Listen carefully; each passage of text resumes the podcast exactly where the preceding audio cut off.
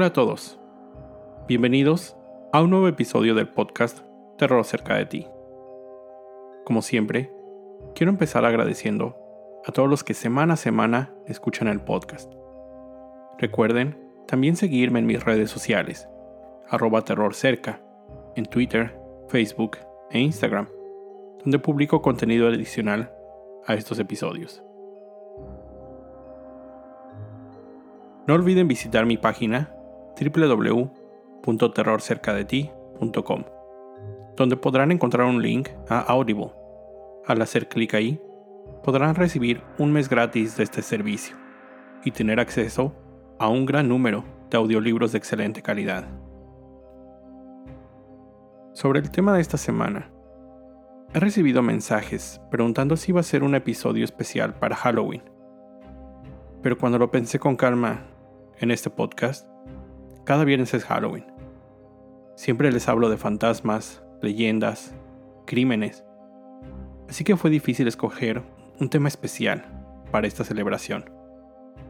Así que decidí enfocarme en Halloween, el evento como tal, sus orígenes y algunas de las leyendas urbanas asociadas a este día, además de publicarlo en un jueves. Muchos de los que me escuchan, si no es que todos, están familiarizados con esta tradición, principalmente anglosajona. El Halloween, o Día de Brujas, se celebra la noche del 31 de octubre, y la tradición, principalmente americana, consiste en agregar decoraciones a la casa con este tema. Las imágenes favoritas son fantasmas, brujas, gatos negros, búhos, y principalmente calabazas. Otra parte de esta celebración es cuando los niños se disfrazan de su personaje favorito. Puede ser o no algo de terror. Y salen acompañados de sus padres, a tocar de puerta en puerta, con el tradicional trick or treat, que se traduce como dulce o travesura, y donde los pequeños son recibidos con dulces en cada una de las casas. Pero ahora, ¿de dónde viene esta tradición? ¿Cuáles son sus orígenes? Esta es una celebración pagana, de origen celta. Antiguos habitantes de regiones de Irlanda, Inglaterra, Escocia y Francia realizaban una ceremonia para conmemorar el final de la cosecha, que sucedía a finales de octubre. Parte de esta celebración consistía en despedirse del dios del sol, Log, y fue llamada Samhain, que significa fin del verano. Los celtas, al igual que muchas otras culturas, incluidas las prehispánicas de América, creían que el final de las cosechas, la caída de las hojas, significaba el fin, la muerte. Por eso es que esta celebración, el Sow-In, marca la época cuando los espíritus de los muertos regresan a visitar el mundo de los vivos. Este pueblo acostumbraba a dejar comida fuera de sus casas, como ofrenda, y usaba velas para mostrar el camino a los espíritus, así como usar máscaras para que los espíritus no pudieran reconocerlos. Cuando el catolicismo comenzó a propagarse por toda Europa, esta festividad pagana fue adaptada a las costumbres católicas.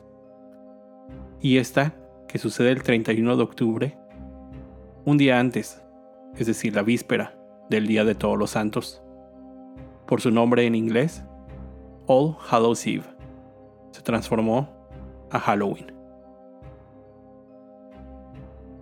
A mediados de los 1800, comenzó una gran migración de población europea hacia las colonias americanas, siendo una gran parte de esta la comunidad de irlandeses católicos. Con la llegada de los migrantes al nuevo continente, llegaron también sus tradiciones, siendo el Halloween una de estas. Halloween, por todo el tema de terror que lo rodea, ha dado pie a un sinnúmero de historias de leyendas urbanas alrededor de este día. una de las más populares, y como en cualquier leyenda, tiene diferentes versiones, pero el fin es el mismo. Esta leyenda cuenta que en un pequeño poblado, la noche de Halloween era una gran festividad. Todas las familias se esforzaban por tener una gran decoración, ya que cada año había un concurso para la mejor casa.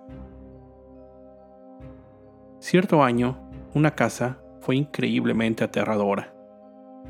Las decoraciones eran espeluznantes. Vampiros, brujas, calaveras, fantasmas, tumbas en el jardín, restos de zombies, una figura colgada de un árbol. En fin, la mejor decoración de ese año sin lugar a dudas. La votación llegó y esta casa recibió el primer premio. Esa noche hubo una gran fiesta para celebrar. Todo el barrio estaba invitado. Nadie notó la ausencia del padre de familia de esa casa. No fue sino hasta la mañana siguiente, cuando la madre salió al jardín y vio que la decoración que colgaba del árbol no era otra, sino su esposo, quien se había ahorcado accidentalmente al tratar de poner más decoraciones en el árbol. Otra de las leyendas urbanas más populares de esta época surgió hace apenas unos cuantos años, cuando en el 2016 un sinnúmero de personas, usando disfraces de payasos, eran vistas por las noches, en caminos desolados, viendo fijamente a quien pasara por ahí. En la mayoría de los casos, esto no pasaba de ahí, una terrible visión de un payaso pero existen reportes de que estos payasos, en algunas ocasiones, llegaron a golpear a quien se encontraran en su camino, sin ninguna razón aparente. La policía se dio a la tarea de detener a cualquier persona que se encontrara disfrazada de payaso, deambulando por la calle. Otra de las leyendas urbanas asociadas a esta fecha es la relacionada a dulces envenenados, o navajas o agujas escondidas entre los dulces. Esto me hace pensar en algo curioso. Durante 364 días les decimos a los niños que no tomen dulces ni nada de una persona extraña. Pero este es el día en que todo esto está permitido. Existen muchas historias asociadas a esta leyenda. Esta es solo una pequeña muestra. En 1995, una columna de consejos muy popular en los Estados Unidos, Dear Abby, publicó un artículo donde prevenía sobre el riesgo de encontrar dulces envenenados en Halloween. En esa nota se afirmó que existían reportes policíacos en los que se habían encontrado navajas escondidas y dulces envenenados. Fue tanta la alarma causada por este reportaje que distintos departamentos de policías de diversos poblados ofrecían a los vecinos pasar por una máquina de rayos X, los dulces y golosinas, para detectar objetos extraños. Esto se volvió una práctica común para muchos niños. Aunque, conforme se investigó más, se determinó que la mayoría de estos reportes obviamente eran falsos, o simplemente fabricados por los niños, una forma de travesura. Pero como en todas las leyendas, siempre hay una parte real, una parte salida de un hecho que ayuda a que la leyenda tome fuerza y se vuelva popular. En 1964, una mujer llamada Helen, en Greenland, Nueva York, fue sorprendida dando paquetes de dulces no comestibles.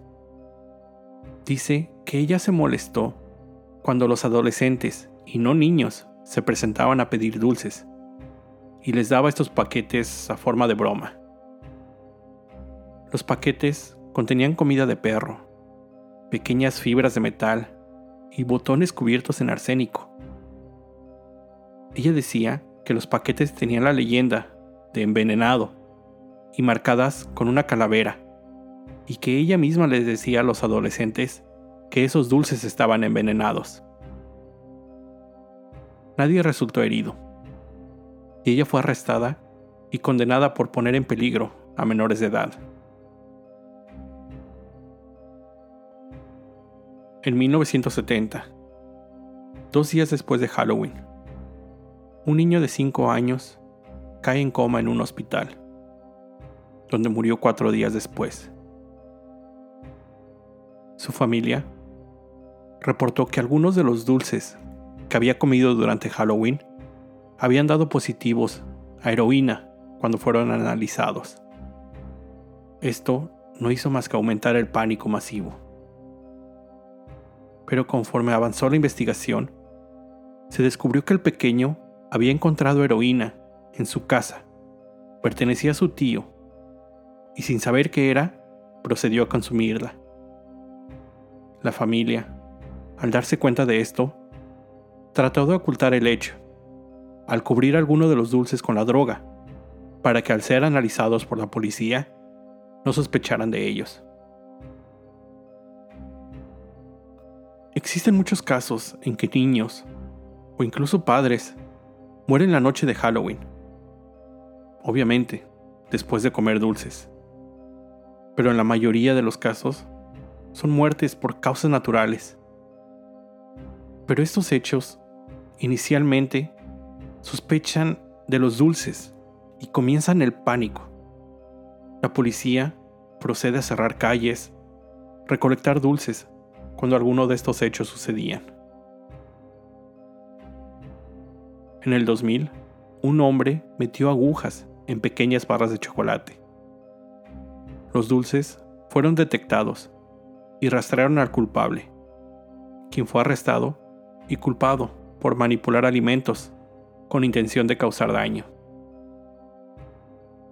Afortunadamente, nadie resultó seriamente herido, ya que solo un adolescente mordió una de estas barras y tuvo una herida menor. Otro caso. En Hércules, California, en el 2000, algunos niños les dijeron a sus padres que al abrir algunos de los chocolates Snickers habían encontrado lo que ellos pensaron era orégano. Los padres llamaron a la policía y confirmaron que era marihuana. Cuando la policía investigó, encontraron la casa que había dado estos paquetes al cuestionar al dueño, descubrieron que esa persona trabajaba para el servicio de correos, en el área donde se colectan cartas y paquetes perdidos o sin dirección. Allí, ese hombre encontró un paquete de chocolates y lo tomó para darlos en la noche de Halloween. La policía creyó esto y concluyeron que simplemente había sido el intento de alguien por traficar drogas y que el paquete se había perdido. La siguiente es también otra historia verídica y la más trágica. En 1974, en Pasadena, Texas, Ronald O'Brien llevó a sus dos hijos, su vecino y los dos hijos de su vecino, a pedir dulces la noche de Halloween. Durante el recorrido, llegaron a una casa, tocaron la puerta y nadie abrió. Los niños caminaron hacia la siguiente casa, pero Ronald se quedó ahí, esperando. Algunos minutos después, él alcanza al grupo y les dice que sí, que alguien abrió la puerta y le dio esos dulces, mostrándoles cinco dulces. Le dio uno a cada niño. Casi al terminar el recorrido, se encontraron con otro pequeño, amigo de sus hijos, y le entregó el último dulce. Su hijo, antes de dormir, pide comer uno de los dulces que había juntado. De acuerdo a Ronald, el pequeño escogió el que su padre le había dado, de esa casa que aparentemente nadie abrió. Al niño le cuesta un poco de trabajo abrirlo. su padre le ayuda. Y el pequeño, al probarlo, dice que le sabe amargo, que no, no sabe normal. Su padre simplemente le ofrece una bebida para quitarse el sabor de la boca. Inmediatamente, el pequeño se queja de dolor en el estómago. Va al baño y comienza a vomitar, convulsionarse y se desmaya. Es trasladado al hospital, pero lamentablemente muere en el camino, solo una hora después de haber consumido el dulce. El pequeño, Timothy O'Brien, tenía solo 8 años. Todos los vecinos, al enterarse de este caso, llevaron los dulces a la policía para ser revisados. Estos inicialmente no sospecharon que se tratara de dulces envenenados, pero tampoco sospecharon del padre, hasta que los resultados de la autopsia llegaron. Timothy había sido envenenado con una dosis fatal de cianuro de potasio. La policía fue en busca de los otros cuatro dulces que Ronald había entregado, y encontraron todos, menos uno. Llegaron a casa del niño y no encontraron el dulce entre el resto. Encontraron al niño con el dulce en su mano, dormido. No pudo abrir el dulce. Se salvó de milagro. Los cinco dulces habían sido envenenados. El que Timothy había consumido tenía suficiente veneno para matar a dos adultos. Los otros tenían aún más veneno. La policía descubrió que el padre, Ronald, estaba en la ruina. Estaba a punto de perder su casa, su vehículo y su trabajo. Y que recientemente había sacado un seguro de vida para sus hijos. Su defensa era que no había sido él. Culpaba a alguien más, a la leyenda urbana, que alguien más era quien lo había hecho. Ronald fue juzgado y encontrado culpable y sentenciado a la pena de muerte y ejecutado por inyección letal en 1984. Cambiando de tema, otra parte de Halloween, como les decía, es la decoración de las casas. Pero hay quien lleva la decoración a un nivel extremo, ya que crean en sus propias casas, patios o entradas de coches, mini casas de terror pequeñas casas de sustos o de espantos. Pueden encontrar un documental en Netflix llamado Hunters, The Art of the Scare, en el que narran las historias de algunas de estas personas que van más allá. Ahí cuentan la historia de Donald, el creador de Nightmare in Loganberry, un hombre que dedica todo su tiempo libre, todas sus tardes desde agosto cada año, en construir una casa de espantos en su propia entrada de coche. Esto ya se ha convertido en una tradición familiar y del barrio en general. Su familia se disfraza, los vecinos acuden año con año para ver las innovaciones que les traerá. Él usa, además, ya cerca de Halloween, sus días de vacaciones para terminar el trabajo es algo que, como les digo, les dedica días, meses, para un evento que solo dura cuatro horas cada año. Otra parte del documental se centra en todas aquellas personas que se disfrazan, se caracterizan para ser parte de estas casas embrujadas. Son cosas que quienes hemos asistido a uno de estos lugares por obvias razones, nunca nos detenemos a pensar. Pero las personas que están ahí, disfrazadas, son personas comunes y corrientes. Y en muchos casos, con trabajos normales. Pero que cuando llega la temporada de Halloween, al igual que Donald, usan sus días de vacaciones para trabajar en estos lugares y aterrorizar a la gente. Ellos afirman que esto se vuelve como un tipo de droga, el asustar a la gente, y les brinda, les otorga cierto tipo de poder sobre aquellos a quienes espantan. Existe otra serie en Netflix, Dark Tourist. Ahí el protagonista se dedica a recorrer lugares no muy tradicionales para vacacionar. Sin desviarme mucho del tema, pero les comento rápido. Visita Colombia para acudir a un recorrido donde narran la vida de Pablo Escobar. Visita pueblos abandonados debido a accidentes en plantas nucleares y otros lugares parecidos. Pero en un episodio en particular, acude a la que es considerada la casa de sustos más aterradora y extrema que existe. Su creador, Ross, se enorgullece ya que nunca nadie ha podido terminar la experiencia en su modalidad actual. El lugar es McCamey Manor.